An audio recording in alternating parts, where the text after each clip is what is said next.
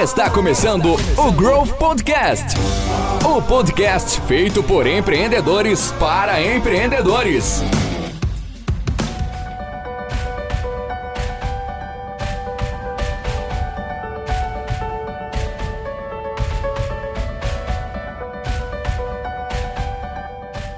Fala jovem, está começando o Growth Podcast, podcast feito de empreendedores para empreendedores.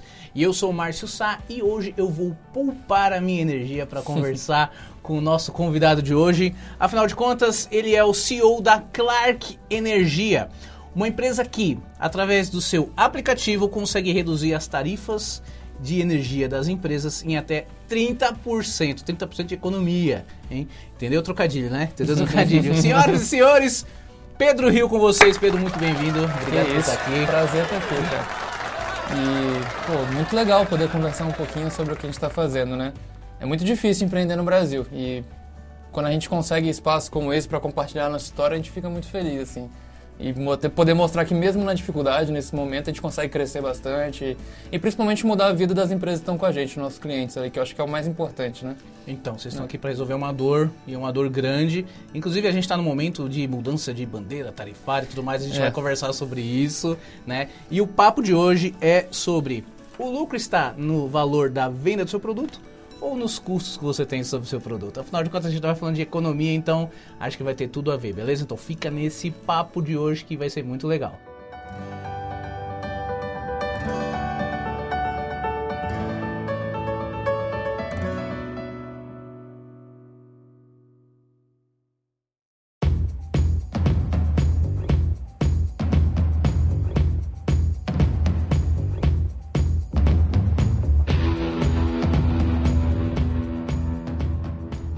Posso chamar de Pedrão? Pode, fica à vontade. Aí eu Pedrão. vou ficar meio sem jeito, mas tá bom. Tudo bem. Antes de, antes de contar da sua história um pouquinho, vamos, vamos entender o que, que é a Clark Energia e de onde vem esse nome, que eu achei muito interessante com esse nome aí. viu? Ah, legal, cara. Quando, a gente, quando eu comecei a empreender, foi no final de 2018. E acho que a primeira coisa que a gente procurou foi um setor, né? Tipo assim, cara, qual setor a gente vai escolher, onde ainda tem espaço para inovar e criar alguma coisa nova. A gente olhava, por exemplo, para o movimento ali das fintechs, diferente do pessoal da conta simples lá que comprou a briga, a gente olhou para as fintechs e falou assim, cara, será que é um mercado que ainda dá para inovar, que fazer alguma coisa? Na época a gente achou que não. E aí o que a gente procurou foi, ó, vamos encontrar um setor grande, é, que quanto maior eu for, melhor o mundo vai ser, e não o contrário. É, e que tem alguma coisa que eu consigo trazer de outro país para cá. E aí, quando a gente começou a estudar sobre o setor elétrico, a gente viu que, prim- primeiro, consumir energia é uma merda, né?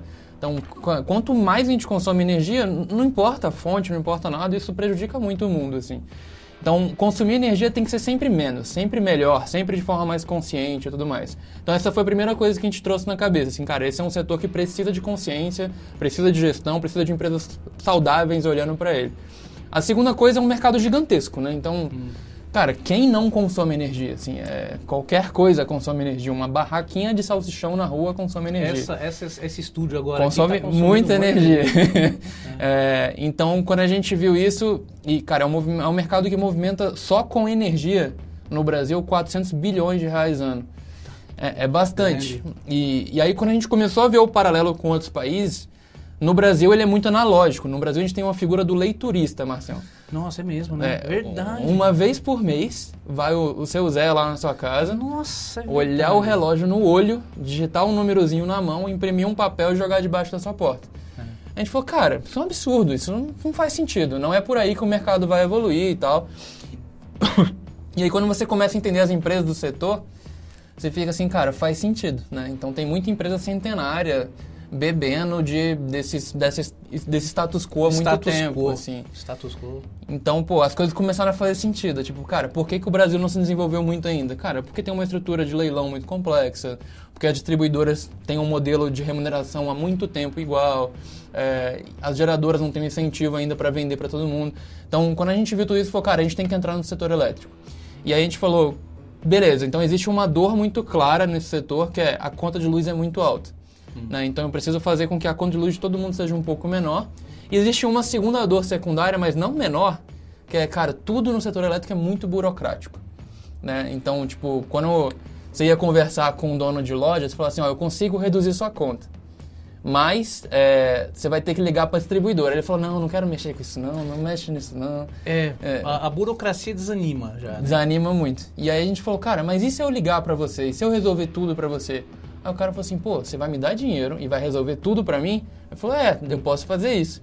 E aí isso começou como um serviço que a gente prestava pras empresas, assim. E de repente a gente falou, cara, toda empresa que a gente vai tem um problema de tarifa, assim. Toda conta de luz que a gente olha tá na tarifa de energia errada. E aí muita gente pergunta pra mim assim, mas Pedro, eu posso trocar de tarifa? Tipo, a galera não sabe nem que pode, né?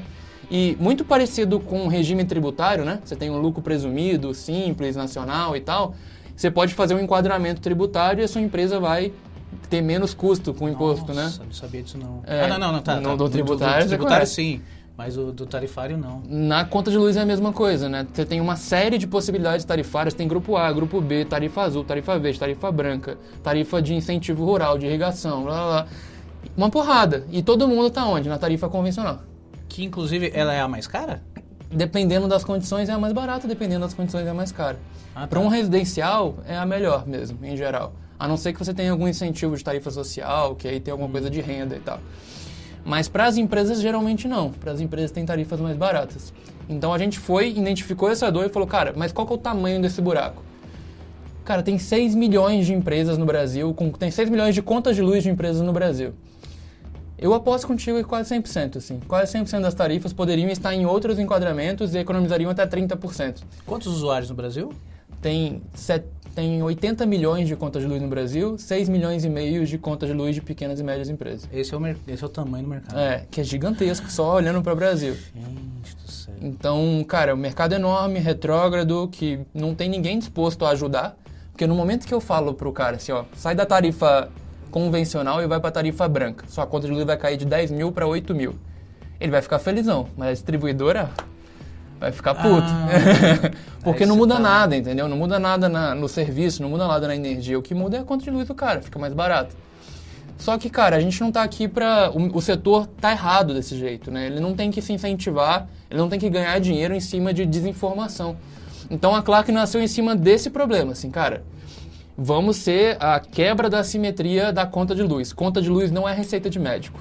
Que você recebe, não entende porra nenhuma, toma um remédio e vai pro próximo mês. É. Mas hoje é. Hoje a conta de luz chega todo mês, sem, não entende nada que está escrito ali, paga e vai para o próximo. Talvez propositalmente dessa forma. Com certeza, sim, com certeza. O- ninguém está disposto a perder dinheiro por educação, assim, sabe? Para educar a galera e isso vai fazer você perder dinheiro. Então, por mais que seja um discurso muito de nós contra eles, cara, hoje na prática, cara, é muito difícil, assim. As distribuidoras, elas botam pedra no processo, elas te atrapalham, sabe? Elas... o- a- a- por norma, tem uma migração que a gente faz muito, que é levar lojas que funcionam em horário comercial da tarifa convencional para a tarifa branca.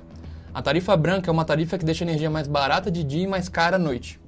Ou seja, no brain. É, tipo, cara, você vai migrar de uma tarifa para outra porque você fecha à noite e à noite você não consome energia, onde a energia fica mais cara, mas a energia de dia que você vai consumir vai ficar 30% mais barata. Não tem por que não fazer. Por norma, a distribuidora tem que fazer isso em 30 dias. A Coelba, a Light, a Enel, essa distribuidora, né, CPFL, tem 30 dias quando você solicita para migrar você. Eu tenho um cliente de seis meses ali brigando para mudar de tarifa. Mas aí, com essa mudança é, haveria algo meio, que, sei lá, algo retroativo, alguma coisa assim, pra, por causa dessa norma de 30 dias ou não? Deixa passar batido. Juri- Juridicamente, talvez, mas aí Mas aí já... tinha, que, é. tinha que ter um processo e tudo mais. E o que a gente mostra muito para os clientes é, cara, você pode fazer sozinho muitas dessas coisas, mas você está sob risco de ter tomado a decisão errada, de se expor a esse problema com a distribuidora. Então a gente fala assim, cara, contrata a Clark porque eu só ganho no sucesso e você não vai passar por essa dor de cabeça. Meu time de engenharia que vai, né? E a gente vai brigar por você e principalmente porque a gente tem know-how, sabe? Acho que a gente tem um caminho das pedras. Porque depois de 30 dias eu já tô abrindo chamado na ANEL, já tô processando o cara, já tô correndo. E a gente incomoda, a gente incomoda muito, assim. E tem que incomodar, né, cara? Tipo, a gente tá num momento de crise econômica que, porra, 30% de redução de qualquer coisa é muito importante. Ainda mais pra uma assim. empresa que, sei lá, uma indústria, uma pequena Exato. indústria, né? Então, cara, nesse momento de retomada econômica, acho que nenhum negócio está podendo se dar o luxo, assim, de abrir mão de 30% de economia e, de fato, poder cortar custo para se recuperar nesse, nesse, nesse momento, né? Então, foi nesse momento que a gente pensou, cara, cria um produto para resolver essa simetria. Então, hoje, o que que a Clark é? Cara, a Clark é a, é a amiga eletricista que tira a dúvida da conta de luz. E que ganha em cima do sucesso, né? E ganha em cima Você do ganha em cima do sucesso. Só em cima do sucesso, não de cobro negócio mais é nada. é. Então, eu ajudo o cara a identificar um movimento tarifário, faço para ele e ele só me paga quando estiver economizando. Eu ganho 30% da economia gerada por um ano e só isso. Ah, E- que- é, que muito a acaba pena. sendo muito pouco e pelo cara não precisar sair do sofá para fazer nada, vale a pena porque a gente faz tudo para ele. Então essa, é isso que a gente chama de P1, né? Esse é o nosso primeiro produto, assim. É, é uma dor clara, que é, cara, economia e burocracia. No longo prazo, a gente está comprando brigas ainda maiores, assim.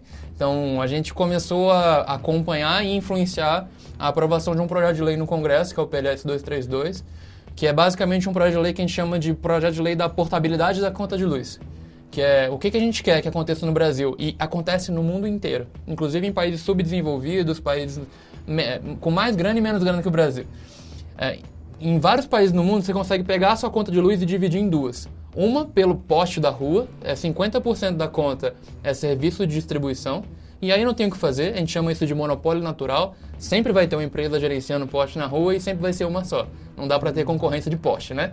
É, então, 50% da conta é concessão pública, tem que pagar, é isso mesmo. Só que os outros 50% da conta é tarifa de energia. E aqui dá para economizar muito. E mais do que economizar, em muitos países você já está tendo, tá tendo um uma consciência tão grande sobre o consumo de energia que a galera não só quer preço, mas também quer fonte, né? Então a galera tá indo atrás de, pô, eu quero energia mais barata, mas eu quero de solar. Eu quero energia mais barata, mas eu quero de eólica. E é assim na Europa inteira, em vários estados americanos, Singapura, Japão, Austrália, aqui nos nossos amigos aqui, Chile, Colômbia. E a gente, cara, tá 30 anos abrindo esse mercado. E a, pra você ter ideia, no Reino Unido o mercado é 100% livre, inclusive para residencial, desde 1999. Então, cara, não dá mais, assim, não tem condição um produto que já foi testado no mundo inteiro e a gente que está vivendo de leilão ainda, que é um negócio super ineficiente. Então, cara, vamos digitalizar o processo, vamos quebrar re- a, a regulação para a galera poder comprar energia livremente. E eu acho que todo esse movimento de modernização do setor elétrico começa com entender o papelzinho que vem debaixo da porta. Que aqui tem muito segredo. Vamos economizar aqui. E a partir daqui vamos criar mais coisa para fazer. Que no nosso ponto de vista, a gente tem que comprar energia livremente no Brasil ainda essa década. A gente vai brigar para ser essa década. É para isso que a gente nasceu. e eu não comentei, né? Mas Edith Clark, Clark vem do nome Edith Clark. Que nesse mercado super masculino e quadrado e retrógrado, assim, né? A gente pensou assim, cara, tem que ser um nome que incomoda. E vamos pensar numa pessoa que incomodou o setor. E a pessoa que mais incomodou o setor, que a gente já falou, que a gente já estudou, né? E de forma positiva, né, naturalmente, foi a Edith, assim. A Edith foi a primeira engenheira eletricista da história da humanidade, formada no MIT lá nos Estados Unidos. Do MIT. É. E, cara, ela tem uma história do caralho, assim. Ela teve dificuldade para trabalhar como engenheira, teve que trabalhar como calculadora, que era um- uma função na época lá. Computador, computador, né? É, computador, né? Computador que falava.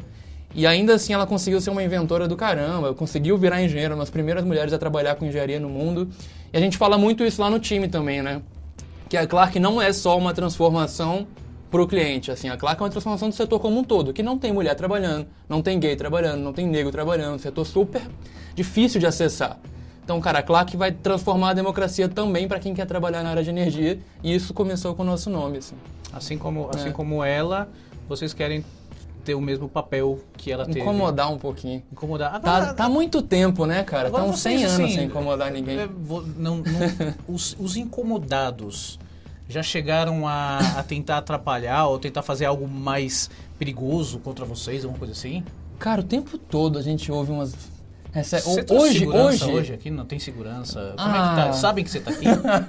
Eu acho que eu não avisei ninguém, não, tá tranquilo. Graças a Deus, beleza. Já- mesmo assim, tranca esse portão tá fechado lá. Uns amigos já falou, a empresa tal raptou você, porque tem uma hora que você não me responde, não sei o que, eu ouço essa piada o tempo inteiro. Gente.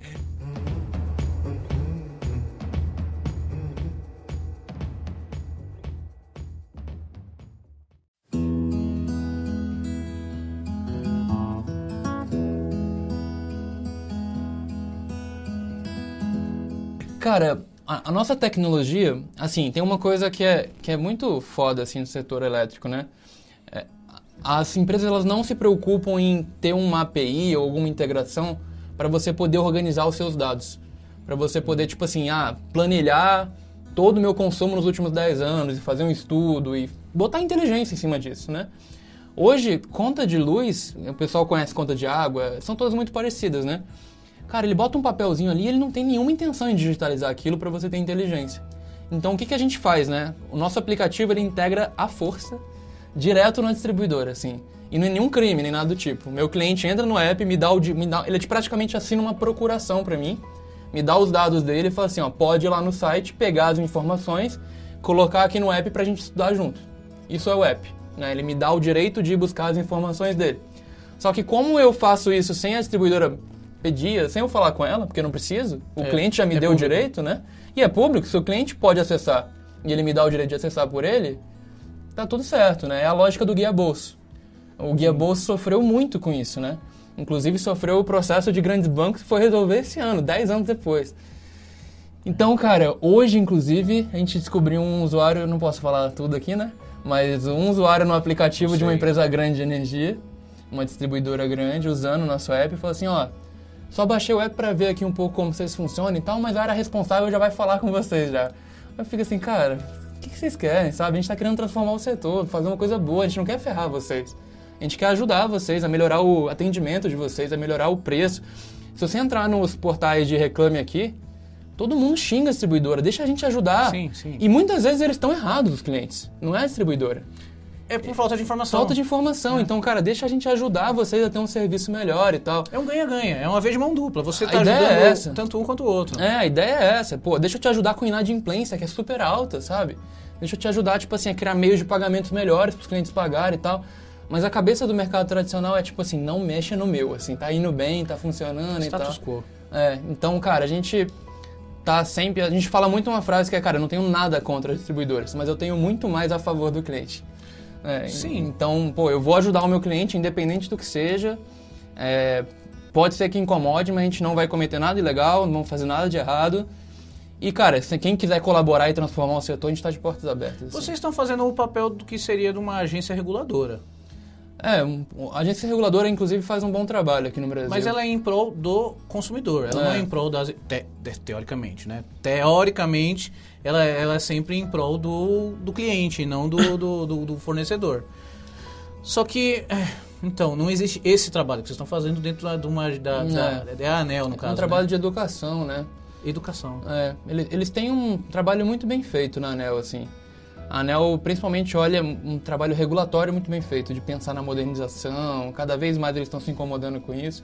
Mas eu diria que não é o mesmo trabalho, mas é bem complementar, assim. Acho que a gente ajuda o trabalho deles, sabe?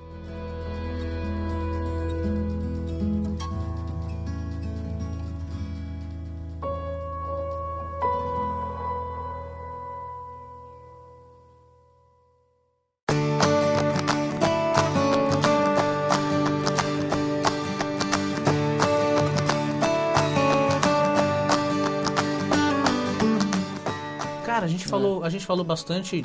Nossa, já me aprofundei, já tô, já Uhum. tô aqui com, com os neurônios a mil, mas vamos dar um passo atrás. Vamos. Quem é o Pedro Rio? Quem é o Pedro Rio? De onde veio? É um carioca que. Você cresceu em Salvador, não? Pode dizer que sim. É um carioca. Eu sei que a gente já conversou antes, né? Mas conta um pouco dessa história. Cara, eu nasci no, inte- no interior do Rio de Janeiro, nasci em Volta Redonda, na cidade do Aço, Hum, bem tá. conhecida ali. Minha família toda é do Rio de Janeiro, capital. É, uma parte do interior, uma outra parte do Rio de Janeiro, capital. E eu sou filho de engenheiro, engenheiro mecânico. Então, desde moleque ali, sempre quebrando as coisas, tentando construir de novo. É, Desmontava, desmontava o Desmontava. carrinho e montava duas motos, né? é, e, e achava que tava montando moto, né? Na verdade, é um negócio que dava 10 minutos quebrar. É, e aí, como Quem eu- nunca, quem nunca? Mas, cara, eu sempre tive essa curiosidade, assim, quando eu era moleque, já mexia, já fiz projeto de energia com 6 anos de idade pra minha casa junto com meu pai, sabe? Pra produzir energia por roda d'água, assim, era um negócio Olha. que sempre brilhou meu olho desde moleque. E aí, a gente se mudou muito por causa dele, então metade das minhas mudanças pelo Brasil foi porque meu pai foi trocando de emprego. E a gente saiu, o primeiro emprego meu pai foi lá em Volta Redonda, uma siderúrgica muito famosa lá. Depois a gente foi para Aracaju, trabalhar numa, ele foi trabalhar numa empresa de cimento, muito famosa também. Depois a gente foi para Salvador, ele foi trabalhar numa empresa de, de aço, né? Essa empresa de aço mandou ele para Minas Gerais, para o interior de Minas Gerais, para Ouro Branco, e eu fui morar em BH. Então eu fiz Volta Redonda, Aracaju, Salvador, BH. Caramba, os capitais. É, isso aqui foi tudo culpa do meu pai. e eu Por nunca, enquanto, por e, enquanto. e eu nunca me mudei nessa época no começo da escola. Era sempre no meio, assim, pra desgraçar com tudo. Puta merda. Mudava os É. amiguinhos, tudo. Nossa, já aconteceu isso comigo, é Era porcaria. foda, cara. Hoje, hoje eu, tenho, eu dou muito valor pra isso tudo, assim. Acho que me deixou muito mais adaptável, muito mais sociável. Porque, porra, você com 13 anos de idade, no ápice do bullying, né? Né, com Você uns cabelos feios, você não é tão arrumadinho, não sei o quê. E aí você chega numa cidade nova com sotaque diferentão. E aí, pô, imagina, eu chegando da Bahia em, BH com um sotacão de, de baiano que eu tinha na época. Então, cara, você tem que aprender a ser amigo da galera. Então isso foi bom pra mim, do ponto de vista de, cara, ser uma pessoa cada vez mais adaptável, assim, acho que foi acho que seu sotaque é um pouquinho mais puxado pro mineiro. Você achou? Eu acho, não sei. Não... Depende da palavra. É, Eu tava brincando com você mais cedo, né? Sotaque de Jornal Nacional. pô. Show, sotaque nacional. Boa noite. É. E aí, quando eu terminei o ensino médio lá em BH, é, passei em algumas universidades, mas escolhi voltar para Salvador por um motivo muito inteligente e adulto, que eu surfava desde os 10 anos de idade. E aí eu falei, cara, não aguento mais ficar longe da praia, quero Flamengo. voltar pra praia. É, na, ali é do Flamengo, né? Que tem uma. Não, não é do Flamengo. É do Porto. a- a- a- o Porto da Barra, que tem umas ondas boas? Tem, tem bastante. Eu não não lembro. Porto da Barra não, é ali perto do Porto da Barra, tem uma ali, tem o Barra Vento que chama ali em Salvador. Barra Vento. Mas eu gostava muito do Estela Mares, que é onde eu morei lá em Salvador. que é um lugar maravilhoso. Foi onde eu aprendi a surfar, assim, basicamente. É, e aí, cara, voltei pra Salvador porque eu queria surfar. e, e aí Muito comecei- sensato, muito sensato. Foi uma decisão muito bem tomada na época. E, e aí comecei a cursar engenharia dentro da universidade. Eu fui estudar engenharia de controle e automação na Universidade Federal da Bahia. E aí, cara, foi animal, assim. A universidade pra mim foi, foi um... A universidade foi uma bosta. É. Mas os corredores Que foram ninguém- ótimos, porque assim. todo empreendedor que vem aqui não fala bem da faculdade.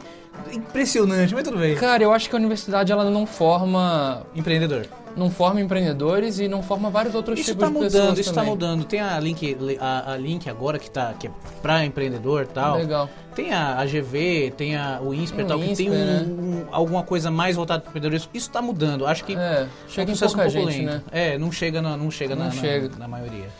Mas na prática os corredores formam empreendedores. Eu acho que isso É. é. legal. Se você souber aproveitar a universidade bem, ela vai muito além da sala de aula e ela é para ser além da sala de aula. Está escrito na Constituição lá, né? Ensino, pesquisa e extensão e tal.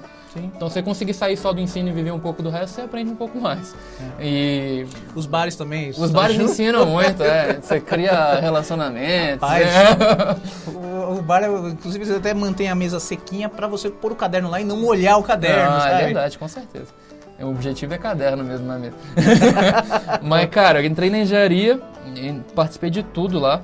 Eu lembro que meu pai me falou assim, Marção, ele falou, Pedro, aproveita a universidade, só não faz uma coisa. Aí eu falei, que foi, pai? Ele, não entra na política. Ah, Aí ele não vira presidente do centro acadêmico e tal. hum. Três meses depois, Pedro, presidente do centro acadêmico. Meu Deus. Tinha que ir pra empresa júnior, não pro centro Eu fui acadêmico. pra empresa júnior também. Você foi? né? Então você tava nas duas vertentes. Você tava empreendedor e... Cara, eu sempre gostei muito desse, desse. Inclusive na Clark tem tudo a ver, né? Desse É. mundo, como o governo interage com o setor privado, assim. E, porra, me envolvi com política lá na universidade, foi divertido, mas foi pouco tempo, foi um ano só. E o que eu mais me envolvi foi com empresa júnior. Então eu fui, fundei a minha empresa júnior de engenharia de controle e automação na UFBA. É, depois peguei gosto de a- abrir empresa júnior e aí trabalhei com a expansão do movimento empresa júnior no Brasil e no mundo. Nossa, que legal. Foi legal, fui coordenador de expansão da Confederação. Em 2015 fui diretor de comunicação da Confederação Brasileira e em 2016 fui presidente da Confederação Brasileira. É, me envolvi bastante, mas até mais do que devia com a empresa júnior. Teve que ser político É. também na empresa júnior, né? E foi bastante também. Se envolveu com política com empresas júnior, caramba. Misturamos tudo, cara. E inclusive foi uma época animal, assim. gente- uma coisa que me incomodava muito em empresa júnior na época, que, ele, que ela tinha muita capilaridade, mas não tinha profundidade. Não tinha, não tinha uma formação boa, assim, profunda e tal. E aí, quando a gente virou presidente, eu falei, cara, vamos fazer uma estratégia para os próximos três anos, para que tudo que foi faturado nos últimos 27 seja faturado em três anos. É, a gente falava dos 30 anos em 3 lá. É, e deu certo, Não cara. eram 6 em 7, mas eram 30 anos em 3. É, deu certo. No nosso ano a gente saiu de 6 milhões de faturamento para 12, assim, foi, foi do caralho. É, e fizemos muita coisa animal, inclusive com o governo. Aprovamos a primeira lei de empresa júnior no mundo. Porra, foi, foi um trabalho muito legal. Eu com, Tô me lá, sentindo, começando a me sentir importante aqui do lado do Pedro, viu? 22 anos de idade, sentado na Casa Civil com o ministro para decidir a aprovação de lei. assim. Quem era? Era o... Era o... Cara, essa história é boa demais. Mas aí vai demorar muito, né? resume, resume. 2016. O que estava acontecendo em 2016? Nossa senhora, o O impeachment. impeachment da Dilma. E a gente estava sempre um passo à frente do impeachment da Dilma na tramitação do projeto. Então o projeto entrava em pauta, o impeachment estava na pauta anterior, assim. E aí a gente tinha que votar rápido porque o impeachment trava a pauta. E aí ia ferrar o projeto todo. Ah, ia parar tudo. É, e aí quando o nosso projeto foi aprovado no Congresso e foi pra Casa Civil, Agora pode ter impeachment, não tem problema nenhum, né? quem era o ministro da- da Casa Civil? Da Dilma. Qual foi aquela ligação famosa? Qual- Peraí, eu tô, eu tô ruim de Tchau, memória. querida. Tchau, querido. Ah, não, não Era era. o Lula. Não era o ministro. Ele, ele, Ele era o ser. ministro que não tomou posse, mas ele era o ministro na época. Ah, ele foi nomeado. É verdade. Ele, to- O ele foi nomeado, o mas não tomou posse. Então não tinha ministro na Casa Civil. E eu tava num evento de empresa na Europa. Que bagunça. O que aconteceu? Projeto pauta de boa, né? A gente falou assim, cara, a Dilma não vai vetar isso no ano de impeachment dela. É, Falei, pô, projeto todo mundo gosta, a esquerda gosta, a direita gosta, ninguém vai vetar. Deixa eu ir pro encontro europeu de empresa júnior de boa. E aí, cara, eu- daqui a uma semana, eu volto uma semana antes, tá tudo certo, vou lá só tirar foto com a Dilma e pronto. E, cara, eu tava na Europa, lá em Bruxelas, a presidente da Uni me liga e fala assim, Pedro, onde é que você tá? Aí eu falei, tô na Bélgica. Aí ela, volta pro Brasil agora. Aí eu, como assim volta pro Brasil, cara? Isso aqui não é ônibus, não, porra. Aí ela, cara, tem oito possibilidades de veto na lei. A- o ministro, o- na época era, eu acho, o subchefe de assuntos jurídicos, que era tipo o ministro na época, assim. Falou, o cara me ligou aqui, não vou falar o nome dele, é, e falou, cara, vai ter veto, precisamos conversar e tal. Eu viajei 30 horas pra conseguir chegar em Brasília, eu não tinha mais roupa, botei terno no carro, indo direto pra Casa Civil pra conseguir chegar a tempo. E, cara, tiramos todos os vetos, aprovamos a lei, foi do caralho. Putz, que É. legal. História cara. boa, essa história Que dá, dá muito papo. Essa história é pra contar pros netos e bisnetos. E molecão, né, cara? Novinho de tudo, assim. Então. É engraçado não, que o nosso advogado é, foi meu sócio, inclusive, na minha, primeira empresa, antes da Clark. É o João, ele tinha 18 anos, ele era estudante de direito. A gente chegava na reunião e falou assim: "Ó, esse aqui é o nosso advogado. Cadê o AB? É, e, cara, ele é super inteligente, assim, defendia, ninguém dizia que era estudante de, de direito, assim. Então foi uma Cara. experiência animal.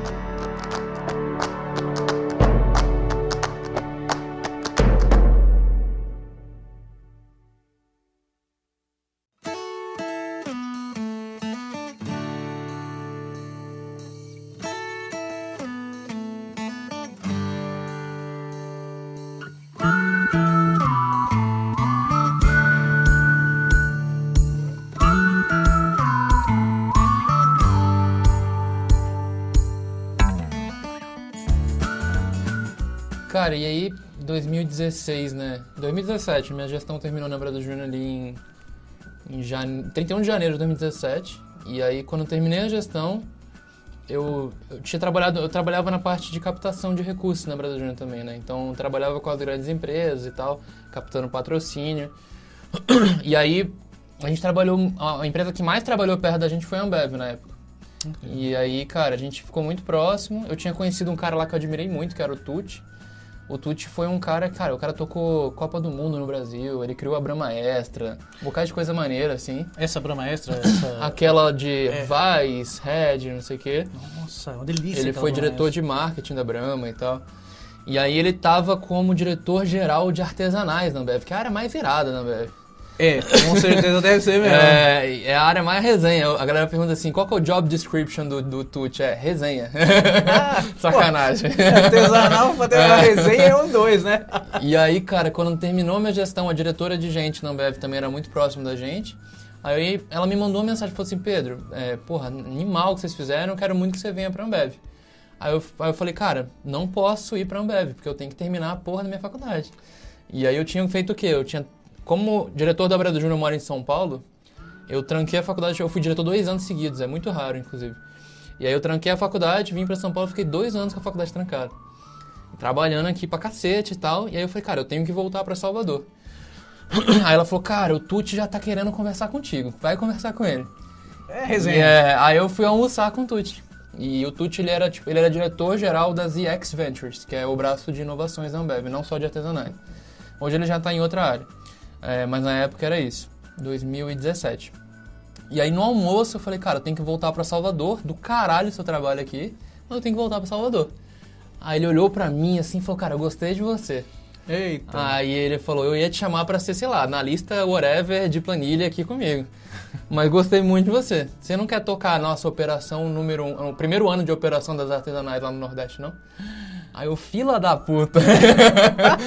Mano, fui tocar praticamente tudo, assim, de marketing a operações, a vendas, de tudo, tudo, tudo, ponta a ponta do artesanal Você no Nordeste todo. do, do- Mas eu tinha um time ali de quatro, quatro dois coordenadores, dois analistas e um estagiário debaixo de mim. E foi do caralho também. A gente, primeiro mês a gente vendia 30 hectolitros de Colorado no Nordeste. O que, que é hecto, hectolitro? São 100 litros de cerveja.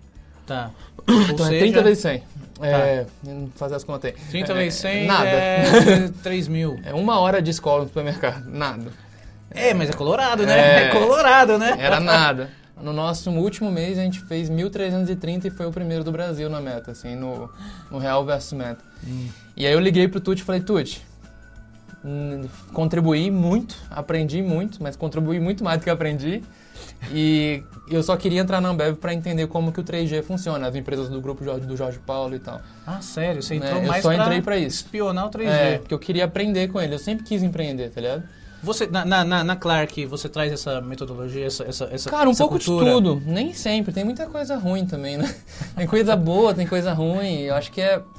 A administração tem uma frase que eu gosto muito. O segredo sujo da, da estratégia, né, da administração em geral, é que não existem verdades, assim. É tipo. É, é. Você tem que adaptar tudo pra sua realidade. É, eu mas- aprendi muito na Ambev. Mas continua, vai. É, continua. aprendi muito, aprendi muito. Muita coisa, sem dúvida, a gente traz, assim.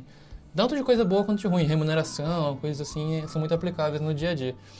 E aí, saí da Ambev, eu tinha mais um ano de faculdade, falei, cara, deixa eu tocar uma empresa pequena agora, já aprendi numa empresa grande, quero aprender uma empresa pequena. Você e eu, ficou lá quanto tempo? Fiquei um ano no Ambev. Um ano. É. Aí eu falei, ó, mais um aninho, de, eu tinha dois anos de faculdade, né? Um ano bebendo Colorado. é. Bebi pra caramba Colorado, cara. é, Mas sou Colorado? fãzaco. Não, Mas não era tem- Colorado, Vals, Patagônia, Rugarden, só as top. E, É, e foi muito divertido, crescemos muito, aprendemos muito mesmo. E aí depois disso, eu tinha dois anos de faculdade para terminar. Eu me saí da engenharia, fui para um curso de tecnologia. É, porque a engenharia perdeu o sentido para mim, assim. Acho que era muita profundidade para pouca, aplica- pouca aplicabilidade, assim. E aí eu fui para um curso mais prático, cara, programação, lógica, que eu sabia que isso ia ser usado no meu futuro, Você assim. fez engenharia por causa do seu pai ou não? Com certeza. É? Eu acho que toda metade dos engenheiros faz engenharia por causa do pai ou da mãe. É, não- e porque vai bem em física na escola, né? Gosta de números. É, gosta de número, vai pra engenharia. É, e aí nessa mudança, inclusive, foi muito saudável pra mim, cara, porque eu, eu fui fazer coisas loucas, assim, na faculdade. Eu tava na Universidade Federal da Bahia, a melhor faculdade de teatro do Brasil. Aí eu sempre tive um negócio assim, cara, eu tenho que fazer alguma coisa de teatro aqui. O Lázaro Ramos estudou aqui. Porra, e eu fui fazer uma aula de teoria do drama, por exemplo. Fiz seis meses de teoria do drama depois da engenharia, tá ligado? É, porque, cara, eu comecei a aprender, porque, tipo assim, a minha formação, ela ia ser guiada por um tripé que eu construí numa coisa que eu li sobre o Elon Musk, num livro lá, que ele falou assim, ele falou assim, cara, eu guio a minha carreira em três coisas, que é design, é, engenharia, que é a parte física, a parte, de fato, aplicabilidade da, te- da, da tecnologia em si, e modelo de negócio. Então, cara, eu quero aprender um pouco de tudo. E aí eu comecei a tentar guiar, nesse curso eu tive mais flexibilidade do que na engenharia, de montar mais a minha grade pra, porra, teoria do drama é muito importante, sabe? Então bota aqui pra eu aprender um pouco mais de design, de experiência e tudo mais. Mas eu também tenho que saber sobre programação, porque eu tenho que saber sobre tecnologia. E aí eu comecei a, a partir daí eu comecei a ter mais controle sobre a minha formação, foi legal. E aí fui trabalhar no coworking, que era uma empresa pequena, né, que eu falei. Foi animal também, trabalhei, eu queria ter trabalhado 10 meses, porque era o tempo para eu me formar. E queria começar a empreender, já estava escolhendo o setor elétrico pelos motivos que eu falei mais cedo. É, então, isso, o momento, a, a virada da chave, o momento que você falou assim, eu quero começar Foi 2018. nessa. fo- Foi dentro. Você tava dentro desse turbilhão todo, já tava. Tava entre a Ambev e o Cowork que eu toquei. Eu já tava assim, cara, quero empreender. Comecei a pensar no setor e tal. Conheci um mentor, que era o Rafael Barbosa, que ele é o maior fabricante de poste de iluminação pública da Bahia. Então o cara sabia tudo de setor elétrico e ele, cara, me puxou do lado e me ensinava, assim. Sei. Eu chegava por ele assim, o cara cheio da grana, cheio de coisa pra fazer, faz poste, 10 fábricas, tem 500 funcionários e eu, moleque, sei lá quantos anos eu tinha, chegava do lado dele assim, pô, Rafa, vamos jantar comigo toda quarta? me ensina um pouquinho do que você sabe e tal. E ele foi topando. E, cara, eu fiquei apaixonado por ele. Depois eu conto mais um pouco sobre ele. E aí, cara. É, Peraí, peraí. Você foi jantar toda quarta e ficou apaixonado por ele. é, e Tá aí já era. Cenas próximos capítulos. Não, eu tô apaixonado pelas pessoas que me ajudam, cara. Eu acho que são pessoas iluminadas. E, e, inclusive, tem uma frase que eu gosto muito também, que é eu só cheguei até aqui porque eu me apoiei nos ombros de gigantes, gigantes. assim. E acho que o Rafa foi um deles e o Tuti foi um deles, tiveram outros. E, cara, eu fiquei... Eu queria ter ficado 10 meses nesse coworking, eu acabei ficando 8 meses. Porque um amigo, que é o Felipe Rigoni, que é o primeiro deputado federal cego da história, ele foi diretor da Brasil Júnior comigo em 2015. E aí ele me ligou numa sexta-feira, olha que filho da puta. Me ligou numa sexta-feira e falou, Pedro, vou me candidatar a deputado federal, tô montando meu time, Voltou pra política. tô montando meu time e tem pouca gente que eu confio, você sabe disso. Aí eu, filha da puta, você não começa não, nem, nem termina. Aí ele, não, cara, é sério e tal. Eu falei, cara, nem termina, eu sou CLT, não posso pedir demissão, você tá viajando e tal, a empresa depende de mim e tal. Ele falou, Pedro, se você não vier, eu perco. É simples assim, eu não tenho tanta gente assim pra trazer pro time agora e tal. Aí eu falei, cara, me dá. Ele falou, você tem que responder hoje. Eu falei, vai se ferrar. Aí me dá dois dias. Aí, aí no domingo eu decidi que eu ia. Na segunda-feira eu pedi demissão. Na quarta-feira eu tava em São Paulo, fazendo o jantar de captação dele aqui com os, os grandes empresários brasileiros e tal. Cara, que dinâmico. Cara, foi uma Que loucura. Minha vida loucura. mexeu assim, cara. Mas foi com certeza uma decisão muito acertada, assim. E aí eu toquei principalmente dois braços, assim. Um mais institucional, de relacionamento com prefeitos, com governador e tal. é, com candidatos à, à eleição, né, na época, 2018. E toquei o braço de captação de doações. Então eu conversei com... Porra, foi uma experiência muito louca de conversar com o Zé, dono de uma fazenda de banana em Rio Bananal, no interior do Espírito Santo, sentado numa cadeirinha de madeira e ouvindo o quanto que aquele cara é lúcido e ele sabe que o que, que o Brasil precisa, sabe? Geralmente você tem um sentimento de, porra, eu vou chegar lá e vou ensinar alguma coisa, né? Mas eu sentava lá do lado do cara e o cara falava, falava tudo que o Brasil precisava. Eu falei assim, porra, é só ouvir o cara aqui. Traz os presidentes tudo aqui pra ouvir esse cara porque ele sabe de É tudo, óbvio, assim. né? É, Tão óbvio. E o cara é inteligente, a gente acha que as pessoas não são inteligentes, sabe? É, Então, desde essa experiência até conversar com, cara, um cara com 30 bi de reais na conta, assim. E falar pra ele o quanto que a gente precisa da ajuda dele porque ele é da elite e ele tem uma responsabilidade, sim, com o Brasil, assim.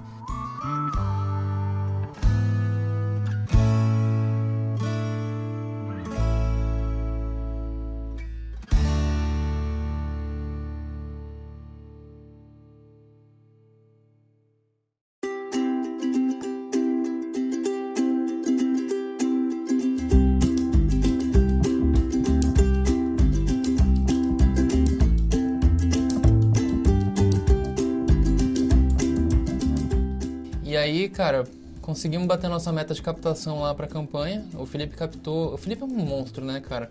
Eu não contei dele direito, mas ele é o primeiro cego a se formar em engenharia na UFOP, na Universidade Federal de Ouro Preto. Se formou com média de 8,5. Caramba. Eu não sei fazer integral vendo, ele faz sem ver. É, é foda, cara. O cara usava Excel, que é a plataforma feita pra quem enxerga, sabe? E ele conseguia sozinho resolver tudo e tal. E aí depois disso, ele foi fazer políticas públicas em Oxford, ele é o primeiro cego a se formar em políticas públicas em Oxford. Então o cara é uma história fantástica, e essa história fantástica fez a gente bater a meta de captação, sabe? Então a gente captou, se não me engano, 840 mil reais em três semanas para a campanha Nossa, dele. É. legal, cara. E ele ficou em segundo lugar no estado com 84 mil votos. Na Bahia. Não, no Espírito Santo. É, Espírito é, Santo. é, no Espírito Santo. Meu colega de Brasil Júnior, né? Na época a gente Isso. convivia com todo mundo do Brasil inteiro. Inclusive tatuei o número de votos dele aqui no abraço. Pra não dizer que é mentira. Não acredito. Eu e a coordenadora de campanha também tatuou o mesmo legal, número e tal. cara. Isso, isso é skin the game. Isso é Esquina the game. É. Literalmente skin the game, né? E, e, cara, Ele terminou. ainda tá, ele ainda tá. Ele é ainda deputado federal. É, terminou a campanha, não quis ficar pro governo, pro mandato, quer dizer. É, acho que eu me vejo mais do lado do legal, do advocacy, do que do lado Hum. do Congresso. E ajudei ele lá e fui tocar a minha carreira, né? E a gente começou a empreender na área de energia, já tinha definido que era energia, já tinha definido que o investidor ia ser o Rafa Barbosa, que é o cara lá dos postes. E aí eu trouxe um amigo que era um cara. A gente começou na área de infraestrutura mesmo, assim, a levantar usina, sabe? A gente começou a levantar usina solar. É, Foi bem legal começar pela geração, sabe? Pelo braço de geração. E aí a gente captou uma grana localmente lá em Salvador, com alguns empresários e procuradores de justiça e tal, uma galera que tinha uma grana. É, bem family friends, assim. Levantamos um milhão de reais na época. é, e aí começamos a trabalhar. Eu trouxe o João, que era o moleque lá do. que era o nosso advogado, que era um business muito relacionado com legal, assim. É. então ele se. É. E ele é, É, é, máquina, é, é cara. uma, é, é uma legal tech? Não, nessa época não. Era uma área. Era uma empresa tradicional de geração de E energia. agora, é? Agora tem seus, seus contatos com o Legal, mas a gente pode. A galera chama mais de Enertech. De Enertech. É, Tá. mas tem muito fit com o Legal. Tá, é, tá um pezinho em cada lado. Energia, cara, é bem essencial. Igual saúde, igual várias outras Sim, coisas. sim, então sim. sempre vai ter um pé no Isso, imagina você ficar 30 minutos sem, sem luz na sua casa. O, Amapá agora, né? Esse é Nossa, outro aí- assunto também, né? Pra gente não entrar nele agora. Mas, cara, e aí era o João, eu e o Roberto. O Roberto era um economista, o João era advogado e eu era mentiroso, né? e aí, cara, começamos um negócio muito legal, construímos a nossa primeira usina solar lá na Bahia. A gente começou a prospectar cliente para fazer usinas solares no Espírito Santo e no Mato Grosso do Sul. E aí, num- nesse processo de conversar com investidores maiores, para fazer projetos maiores e tal, a gente falou assim, cara, esse business não vai para o lugar que a gente quer que ele vá. Ele não vai ser grande como a gente quer que a gente, como a gente quer ter uma empresa grande, assim. Eu nunca vou ser tão grande quanto as grandes geradoras. E a gente tem um, cara, meu grupo de amigos assim, a gente é muito idiota, assim. A gente não fica satisfeito com ter um bom negócio, a gente quer ter um melhor negócio. É, a gente tem um livro do Jim Collins, que é um cara que eu gosto muito, que ele fala assim, cara, construa algo que você pode ser melhor do mundo naquilo, assim, né? É, e eu, em algum momento, um olhou pro outro e falou assim, cara, a gente não vai ser o melhor do mundo nisso. Não vale a pena. É, a gente tem que entrar no negócio para ser o melhor do mundo, assim. E, e muito pelo nível de exigência que tem ao nosso redor, assim. Acho que a gente tem investidores muito legais, a gente tem acesso a talento, sabe? A gente tem muita coisa que pouca gente tem. A gente tem privilégio, assim, sabe? A gente não... Assim, querendo ou não, a gente teve um nível de educação muito bom e tal. Então, porra, vamos subir o sarrafo, não vamos pensar pequeno, não. A gente tem que fazer algo bom pro mundo no mais alto nível possível, assim. É, e aí, nesse momento, a gente escolheu pivotar o negócio. Então, a gente já Isso tinha... não era o problema financeiro. Tava rolando bem. Porra, era mais dinheiro. por causa de propósito. É, não, a gente não tinha gastado... Caramba, não é um pivotar por, é pivotar porque você queria um maior. uns é, degraus A mais. gente queria algo maior. Que louco. E a gente já tinha usina solar pronta, pra você ter ideia. Nossa senhora. E aí a gente olhou, fui pra Salvador, juntei todos os investidores e falei assim, ó, esse business não vai ficar no tamanho que eu prometi pra vocês. Por outro lado, se a gente fechar o business agora, a gente foi muito responsável com a galera, que a gente prometeu o sonho, né? A gente falou, ó, mas se a gente fechar ele agora, vocês vão ganhar muito dinheiro, porque eu não vou pegar nada pra mim. E a gente fez esse acordo com ele assim, ó, toma tudo pra vocês, vocês vão ganhar aí... Cara, os caras estão ganhando, sei lá, 500% da CDI. É, é, foi um businesszão de infraestrutura pra eles, assim. Se bem que da CDI hoje em dia não é Deve estar coisa, mais então, né? Porque CDI hoje tá 2,5, É, né? 2,5. Na época lá, CDI, e eu falei isso na época, na época CDI era, não, dois Sete, anos oito. atrás, era 8%, Sete, oito, né? é. Então os caras devem estar ganhando muito dinheiro. É. Meu Deus. E aí, encerramos esse negócio. Renda passiva, né? É foda. Dinheiro faz dinheiro, né? A gente que é ferrado aqui. É. E aí, eu liguei pro Rafa e falei, Rafa, eu me mudei pra São Paulo. Tô vendendo meu carro, eu sei que fudeu, né? A gente não tem mais empresa, não tem mais salário, não tem mais nada. Vou vender meu carro, não se preocupe pra me bancar aqui, mas isso não vai dar dois meses. Vai dar três meses, sei lá. É, Você consegue apostar no meu próximo negócio? Aí ele, mas que próximo negócio? Eu falei, Rafa, não Poxa. tenho a menor ideia. Aí ele, como assim você tá pedindo dinheiro e não sabe pra quê? Caramba, você deu um pitch sem um PowerPoint. Eu falei, cara, confia em mim. Eu vou arrumar um negócio. Eu não acredito. E aí ele falou, confio, mas aí vai ser caro. É, aí eu falei, cara. Aí o equity. O, o- Aí a gente fez uma diluição grande, a gente diluiu 10%. De um Ah. business que nem existia, não tinha nem CNPJ. É, não, não foi tanto, né? É, mas foi pouco dinheiro. A gente pegou 200, eu, eu, né? Só tinha eu, peguei 200 mil reais. E aí eu falei, cara, relaxa, que 200 mil reais eu me viro. E aí não dava pra ser mais do que isso também, porque tipo, cara, já tava vindo de fechar uma empresa com ele, né? Não dava pra gastar mais dinheiro e tal. Hoje, se ele soubesse o sucesso que o primeiro negócio deu, ele teria voltado mais.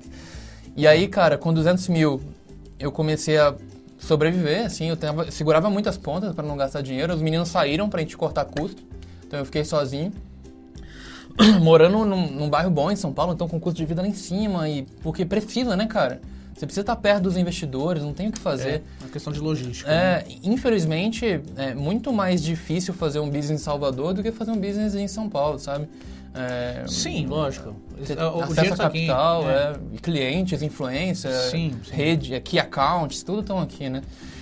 E aí nessa de vir pra cá eu tinha 10 medidores inteligentes de energia que a gente tinha comprado na época das usinas. Hum. Aí eu falei, me dá os 200 mil, mas me dá os medidor. E me dá o software e a marca.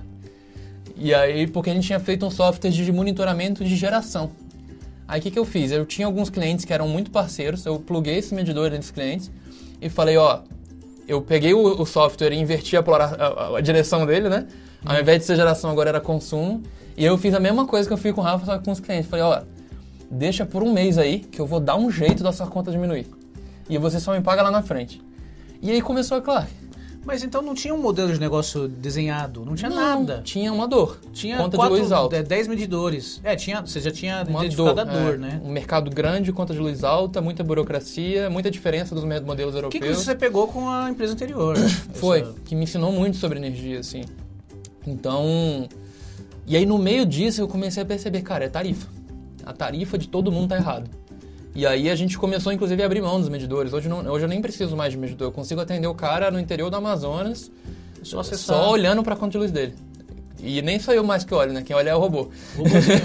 O app é um robô, é uma inteligência O app é uma inteligência artificial básica, né? Nada do outro mundo. Consegue ler a conta Lê e a conta e faz, faz conta. dados. Lê a conta e faz conta.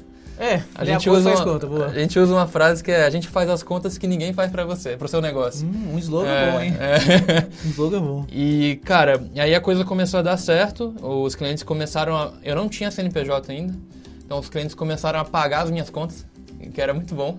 E aí eu falei, cara, se os caras estão dispostos a pagar as minhas contas no Miguelão, cara, tá na hora de abrir essa empresa. E aí foi quando eu comecei a me preparar para fazer um negócio muito grande. E aí tem que ter muita sofisticação, sabe? Então o mercado de São Paulo é animal, cheio de capital, mas ele cobra em al- em alto nível também. Sim. Então a gente, primeira coisa que faltava era, cara, eu não posso fazer isso sozinho. Então deixa eu trazer aqui é, dois sócios que me complementam. E aí eu fui atrás do Rodrigo, que era um moleque que sabia tudo de energia, gênio, foi estudar na Suíça com bolsa, é, estudou, trabalhou com energia na Europa e no Brasil. E trouxe o Kopic, que era o cara que sabia, o Vitor Kopic, né, que sabia tudo de tecnologia. E aí ele trabalhou na Jus Brasil, na Sanar, uma porrada de startup maneira lá de Salvador. E aí a gente conseguiu fazer uma trinca de novo, mas dessa vez uma trinca muito boa para startup, né? Que é um cara de business, um cara do produto em si, que é energia, e um cara de tecnologia. Show de bola.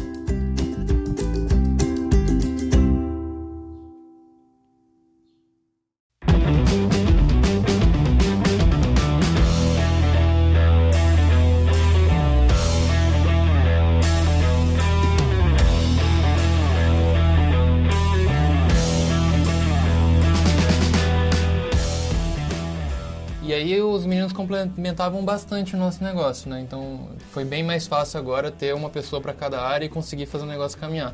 Isso era mais ou menos final do ano passado, em 2019. E aí a gente fundou a Clark, inclusive, numa data muito legal, que foi 11 do 11, 11 de 2019. Então foi 11 de novembro. Ah, que legal. E aí os clientes que a gente tinha ali no Amor começaram a pagar de verdade. então o primeiro desafio foi, cara, converter os 10 clientes em 10 contratos, né? É, em contratos reais, nota fiscal e tal. E, e uma coisa legal que, que eu tentei fazer desde o começo para fazer tudo direitinho, né, com sofisticação e tal, foi trazer os mentores que iriam me ajudar a construir esse negócio. Porque, porra, por mais que a gente se esforce, trabalhe muito e tal, a gente é muito moleque, né? Eu tenho 27 anos, o Rodrigo acho que tem 25, o Copic também tem 25. Então a gente precisa se cercar de gente boa, assim, que vai ajudar a gente. E aí, o primeiro investidor que a gente trouxe, que virou investidor, né, mas que era um mentor pra gente, era o Igor. E, e o Igor foi o primeiro cara a falar assim, galera, vocês estão com uma tese muito grande, assim, é uma tese muito boa, vocês sabem muito sobre o setor, que é um setor que pouca gente entende. Acho que vocês estão prontos para fazer uma rodada boa e construir esse negócio de uma forma estruturada.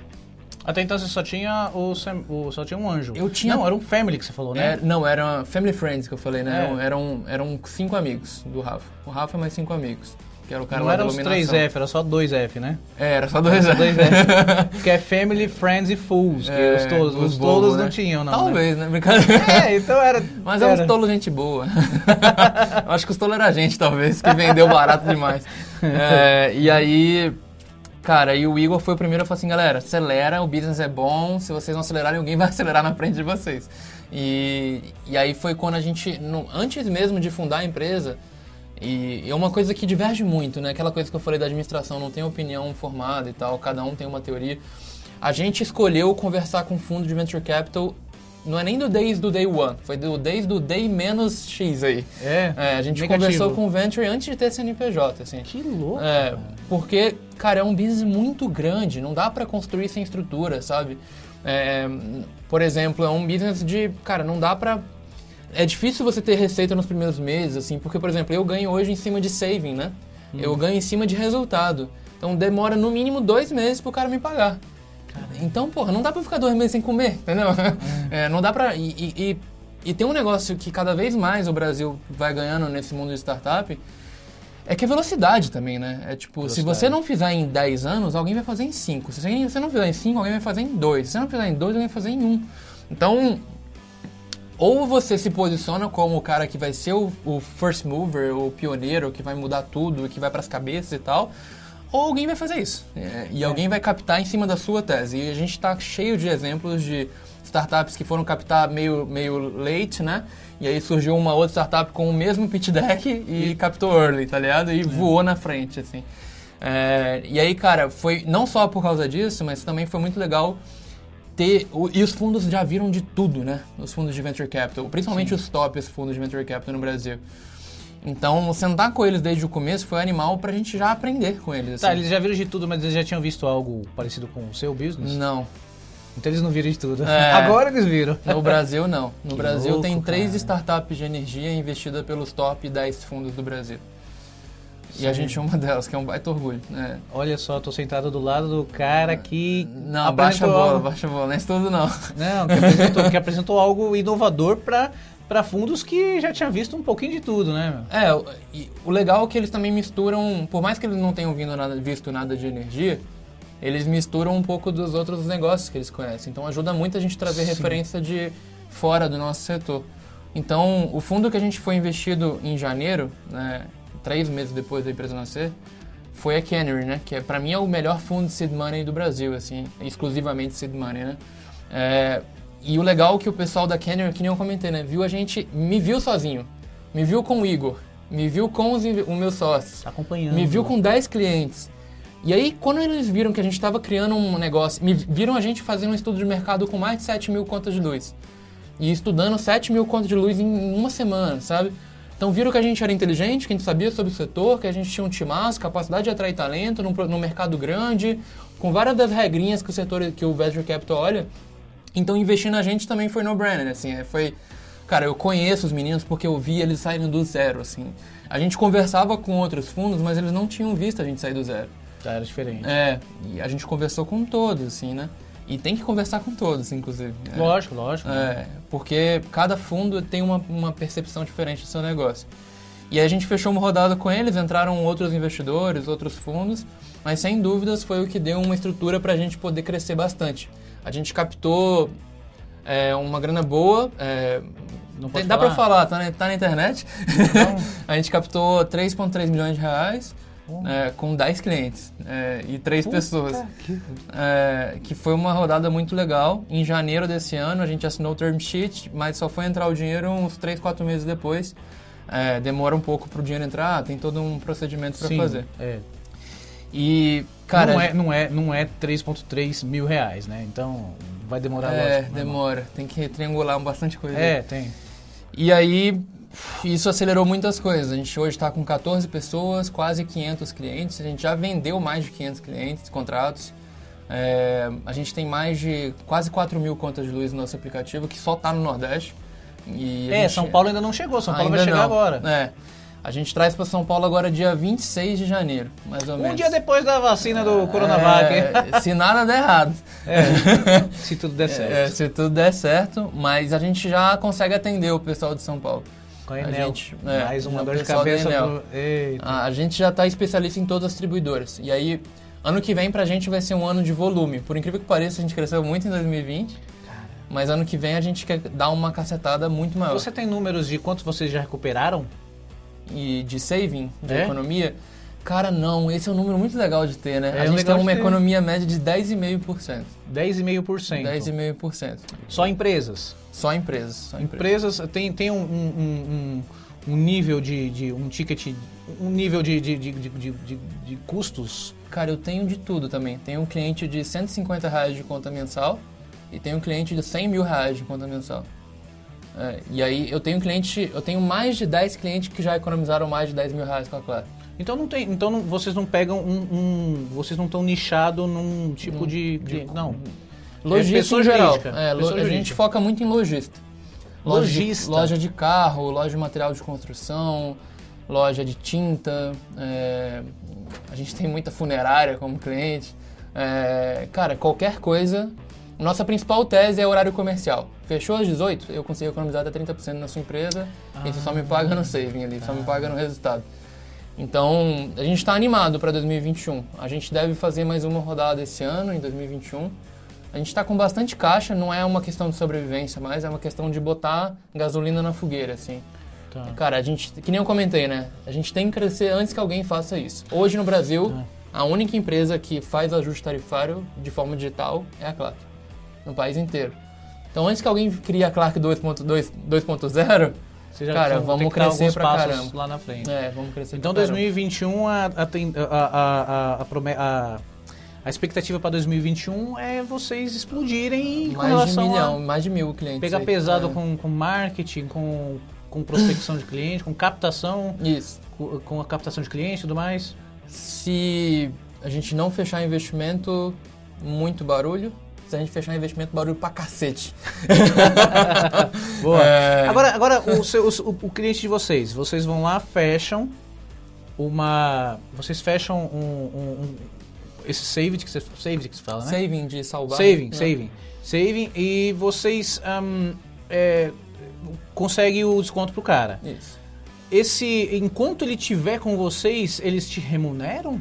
Ou, É. ou então, ou é, é só no começo e tudo mais e depois segue vida que segue pra eles? Mas é isso, assim, a gente ganha 30% da economia que a gente gera em um ano. Então, por 12 meses ali. É um LTV fixo. mais de mais 12 ou meses. menos, mais ou menos. O... Todo mês, quando um cliente fecha com a gente, a gente fecha para mudar a tarifa de energia dele. A tarifa que a gente mais faz é levar ele do, do, da tarifa convencional para a tarifa branca. Esse processo demora aí mais ou menos 30 dias. E aí a gente tem um contrato que a partir da tarifa nova ele tem que me pagar 12 vezes. É, então mudei a tarifa, começa a contar 12 meses. Aí todo mês a conta de luz dele chega para o meu time de engenharia, que produz um relatório de economia falando assim, ó, você consumiu, por exemplo, 1000 kWh.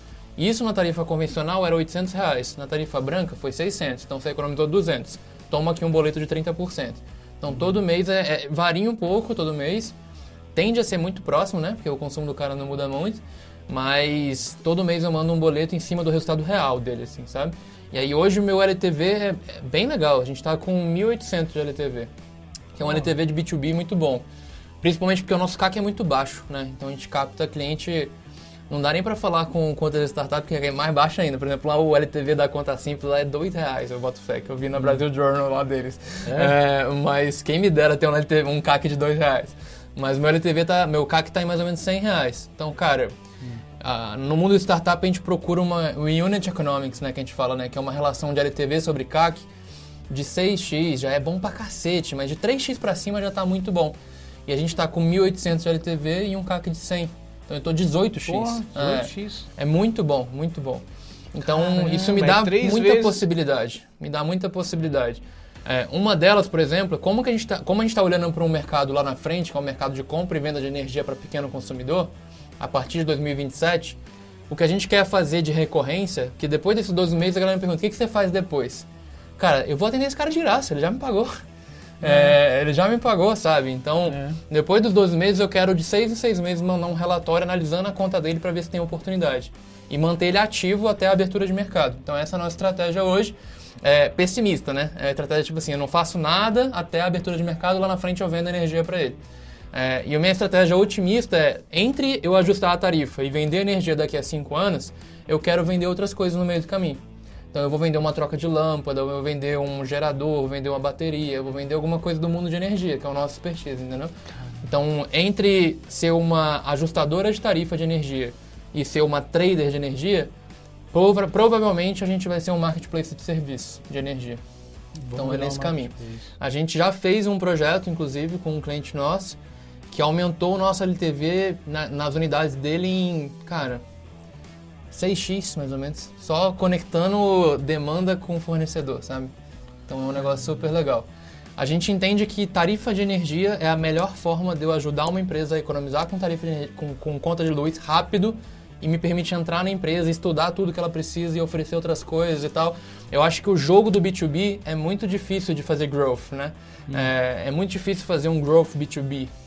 Então, se eu consigo criar uma máquina de vendas B2B, igual é a POS, né? A maquininha de cartão de crédito da Stone e coisas assim, cara, eu entrei. Agora que eu entrei, porra, vamos fazer outras coisas e vamos criar um relacionamento positivo para que na hora que o mercado permita que esse cara compre e venda energia, aí eu vou criar um vínculo super recorrente com ele, ele me escolha como parceiro dele, assim, sabe? É, você tá, você tá com 18 vezes. É 18, né? Você 18 falou? vezes. 18 vezes do CAC, Isso. o, o CAC LTV. É, você tá. Geralmente as empresas elas queimam caixa. Elas, é, é, até, até, tem, até tem, dependendo da empresa, tem até um, um, um, resultado negativo na primeira venda, mas com a ideia de ter um resultado positivo na, na esteira de produtos, na, na escada de produtos no que ela vai. Né? No cross-selling que ela vai fazer. Você já está com 18 na, no primeiro produto, cara. Já tô achando errado, sabia? Por quê? Eu conversei com alguns investidores assim e a galera falou assim: Pedro, 18x já tá errado. Puta que pariu. É, é tipo assim, 0x é ruim, 1x é ruim, 2x é razoável, 3x é bom, 4 é bom, bom, bom. 10 pra cima começa a ficar ruim de novo. Eu, porra, velho, eu tô ganhando dinheiro, você tá dizendo que é ruim. Eu falo assim, tá ruim porque você tem que crescer mais rápido. Tá. Então, então, então porra, 2021, por isso que 2021 esperem. é o ano da cacetada. Porque eu tenho muita margem para perder, entendeu? Eu preciso atender mais gente. Então, se eu estou conseguindo ter uma relação de 18x, sobre CAC, desce LTV, rasga preço, gasta com mais vendedor. Então, hoje nossa mentalidade é essa, assim, se eu conseguir trazer para o 6x, tá bom demais. Não, é, já está acima do bom, é. É um terço, ótimo, maravilhoso. É.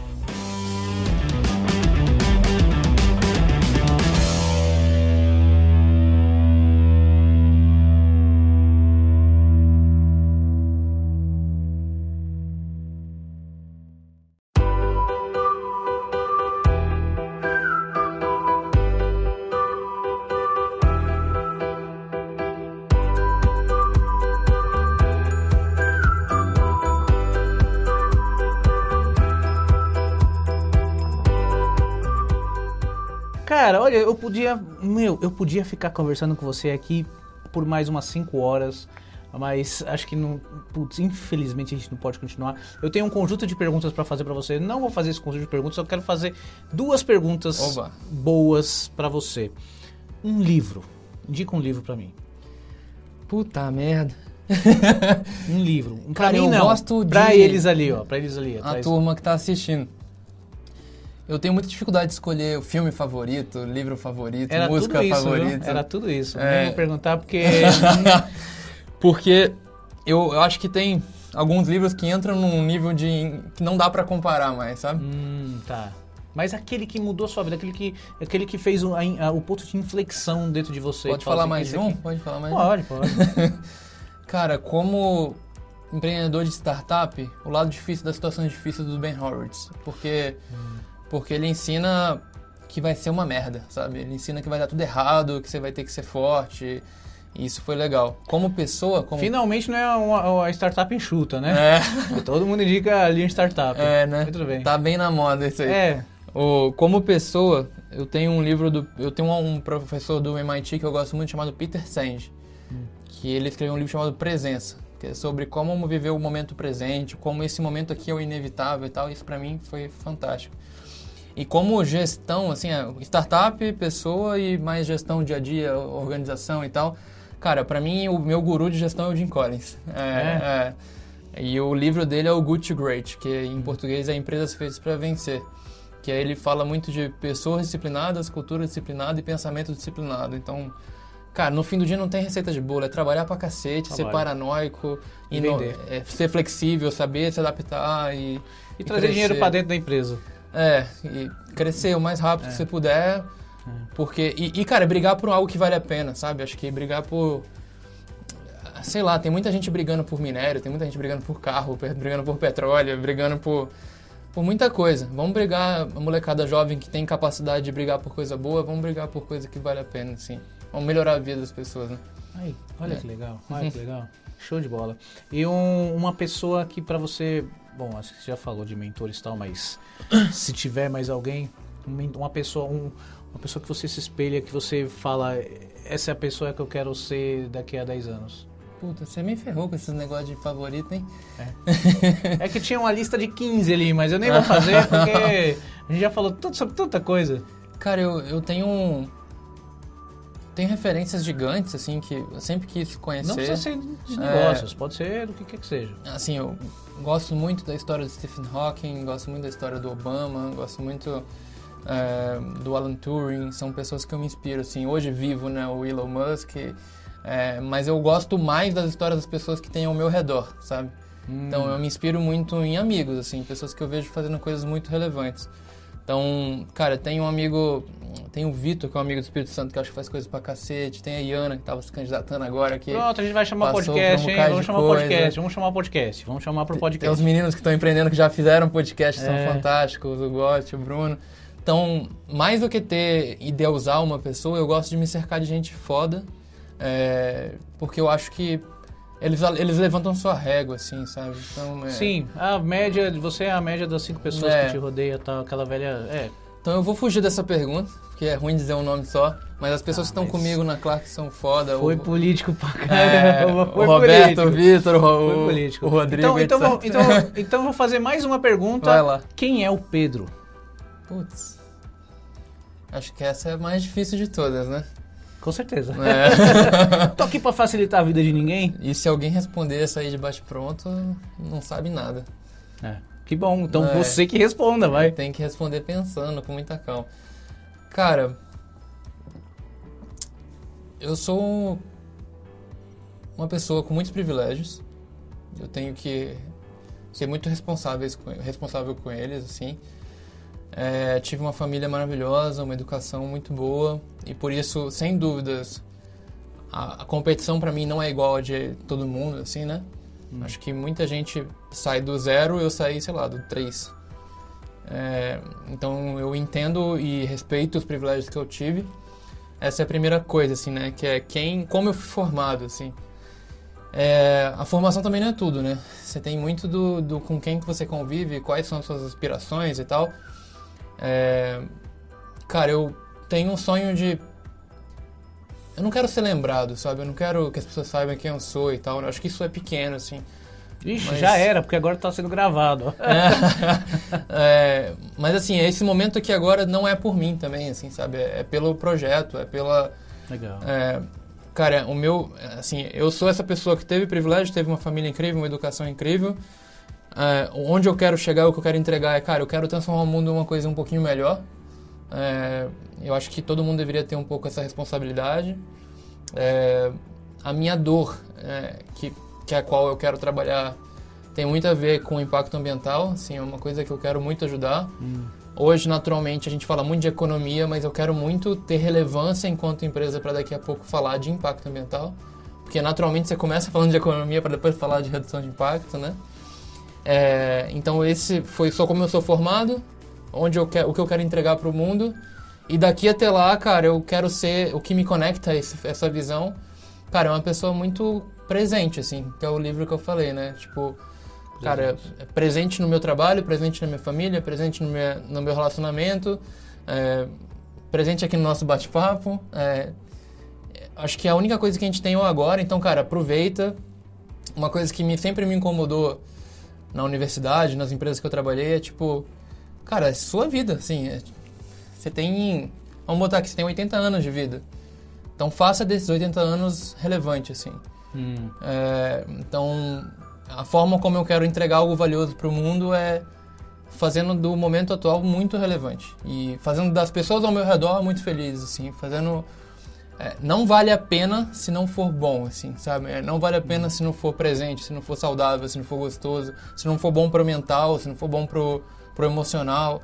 Então, uma coisa além do nosso propósito enquanto companhia, a gente fala muito lá na startup, lá na Clark, é, cara, tem que ser gostoso, tem que ser o melhor lugar do mundo para você estar, assim. Então, é, um pouco disso, um cara estudioso, dedicado, comprometido com os meus objetivos e com os problemas do mundo. É, espero ser um empreendedor por pelo menos uns 20 anos. Ou mais, quem sabe. Só isso, pô. Ou mais, né? Quem é empreendedor vai empreender. É. Não- não Se é nenhum fundo me mandar tirar da empresa igual foi Steve Jobs lá, né? Mas aí eu monta, monta a Next. É. Monta a Next. Então, eu espero poder liderar a Clark por bastante tempo e estar preparado para isso, porque também se não tiver, podem me tirar. Eu quero estar preparado para isso. É, E, sei lá, continuar, assim, seja na- daqui a 50 anos numa startup ou na política ou em algum lugar, continuar fazendo algo bom pro lugar onde eu moro, assim, pro lugar onde eu vivo, que não é o Brasil, é o mundo inteiro, assim, cara. A gente tem que melhorar a nossa casa, o nosso lugar, assim. Então, eu não consigo responder dessa forma, de forma muito objetiva e eu acho respeitoso da minha parte enrolar o máximo possível. É político, é político. Porque é uma pergunta muito difícil e a gente se conhece, o que a gente se conhece hoje muda muito amanhã, no mês seguinte, então tô me conhecendo e eu acho que eu sou um pouco disso da besteirada toda aí que eu falei. Ah, é, é, é, o, o- você, é, assim, a- a- você ser muito objetivo é, é, é muito vago, porque não existe é, objetividade na vida, assim. Você, você tá num, num- você tá seguindo um, um fluxo de um, de um- de um rio e, e assim, não, é, tem percalços, vai ter, vai ter um tronco no meio do caminho, vai ter uma, uma, uma área de seca, vai ter uma É. área de cheia, vai ter, assim... É, é a complexidade do que você falou que você é, é a complexidade do que a gente é, É. sabe? Inclusive, até tem um, acho que o Pablo Marçal que falou assim, você, você não é alguém, você está alguém, sabe? Hoje você está na, na, na Clark, eh, você está CEO, você está como CEO, né, da Clark? Exato. Você está CEO da Clark. Amanhã você pode estar, eh, sei lá, conselho da, da Clark. E, Ou produto, ou pro- analista, enfim, né? é, É. você não é alguma coisa. Você É. está e acho que quanto a resposta menos objetiva nesse sentido, porque você sabe que você não é algo, mas que é algo transitório, faz com que você tenha essa consciência. Cara, putz, você tá com 20 e 27. sete. Eu acho que é isso, é 27. 27 anos. Com essa, com essa, ah, com essa lucidez toda com relação a, a negócios, a vida, os cara, parabéns, cara, parabéns mesmo. Acho que, acho que você é um cara que é um ponto fora da curva, assim. Você é, é fora da curva e eu não sei, eu, eu vejo a Clark, ah, sei lá, em 2022 como algo que mudou a, a um- um- um- uma cultura, um comportamento. 2022, porque depois de passar 2021, A em gente vai dar uma 2022, depois da porrada de 2021, 2022 algo, algo como um ponto que, um- algo que mudou um, uma, um setor, a cultura de um setor específico. Só toma cuidado, contratam seguranças, já que vocês estão com Muito caixa. advogado e muita segurança. Advogados que contra... já tá com caixa, né? Então. Então já contrata isso porque. Ou então, qualquer coisa, comanda a empresa lá de Orlando. É. né? Vai lá por Orlando pra comandar a empresa. Mas, mas continua, tá? Não para não, cara. Não Parabéns. pode parar, cara. O- Tem muita, assim, eu sou muito de frases, acho que eu falei trocentas frases aqui já. Que bom que a gente vai É. cortando outros insights. Mas o. Cara, eu, eu gosto muito de. Nem é frase. Tem, tem um amigo que a gente sempre falou muito disso, assim, é, cara, é. A gente tem que ser um pouco inconsequente, né? É, Hum. é, tipo, cara, se a gente não for inconsequente, a gente vai ser, sei lá, mais uma peça no xadrez ali.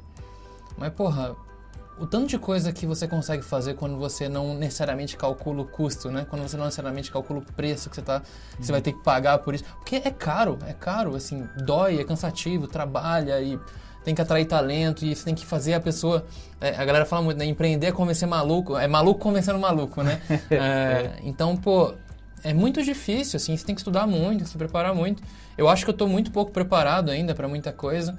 É, mas, cara, fala que vai fazer, sabe? É, assume, bota nas costas e vai pra frente. Porque no fim do dia, os caras que estão lá em cima, lá nas big companies, um dia fizeram isso, sim. É, lógico. Um dia fizeram. E os caras que estão no governo, na- nas ONGs grandes, em qualquer posição de poder, um dia colocaram nas costas e falaram assim, cara, eu vou mudar isso aqui, mesmo que eu não saiba como, assim. Então, é, eu tento levar a minha vida dessa forma, assim, estuda muito, se prepara, mas sem dúvida você nunca vai estar preparado. Então não espere a preparação chegar. Começa Eu- a fazer. Eu ia assim, pedir pra né? você mandar uma mensagem final, mas nem precisa que seja. Continua, continua. Essa é, Deixa a essa é uma mensagem final. tua mensagem, vai. Cara, mensagem final acho que é fazer. Acho que fazer é uma palavra boa. é, E mais do que fazer é encontre fazedores, né? É, tipo, encontre fazedores que te ajude a realizar o seu sonho, assim. É, sozinho você não vai longe. É, e não só o seu sonho, né? Crie um sonho coletivo, assim. Uma coisa que, a gente, que eu gosto muito de falar pros, pros gênios que trabalham com a gente lá é... É, cara, se a gente se vocês quiserem vender picolé, a gente vai vender picolé, assim. É primeiro quem, depois o quê. Cara, É, eu compro esse picolé, viu? Vocês eu compro, viu? Vamos vender picolé junto, porra. Mas Legal. é isso, encontre fazedores, façam e tentem mudar o mundo de alguma forma. E não só pra galera, né? Pra gente também, pra nós dois aqui, pra todo mundo. Pedrão, Obrigado, cara, Márcio. esse papo foi muito inspirador. Acho que todos aqui é, vão terminar esse podcast aqui falando, puta que pariu, que da hora. Então eu vou terminar esse podcast assim, puta que pariu, e da hora. Esse foi o nosso Growth Podcast de hoje. Um grande abraço, até o próximo e fui!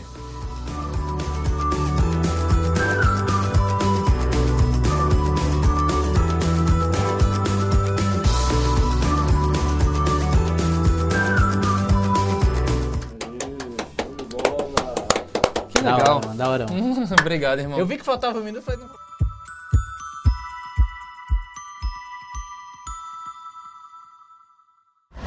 Esse foi o Growth Podcast. O podcast feito por empreendedores para empreendedores. Uma produção Go Empresas.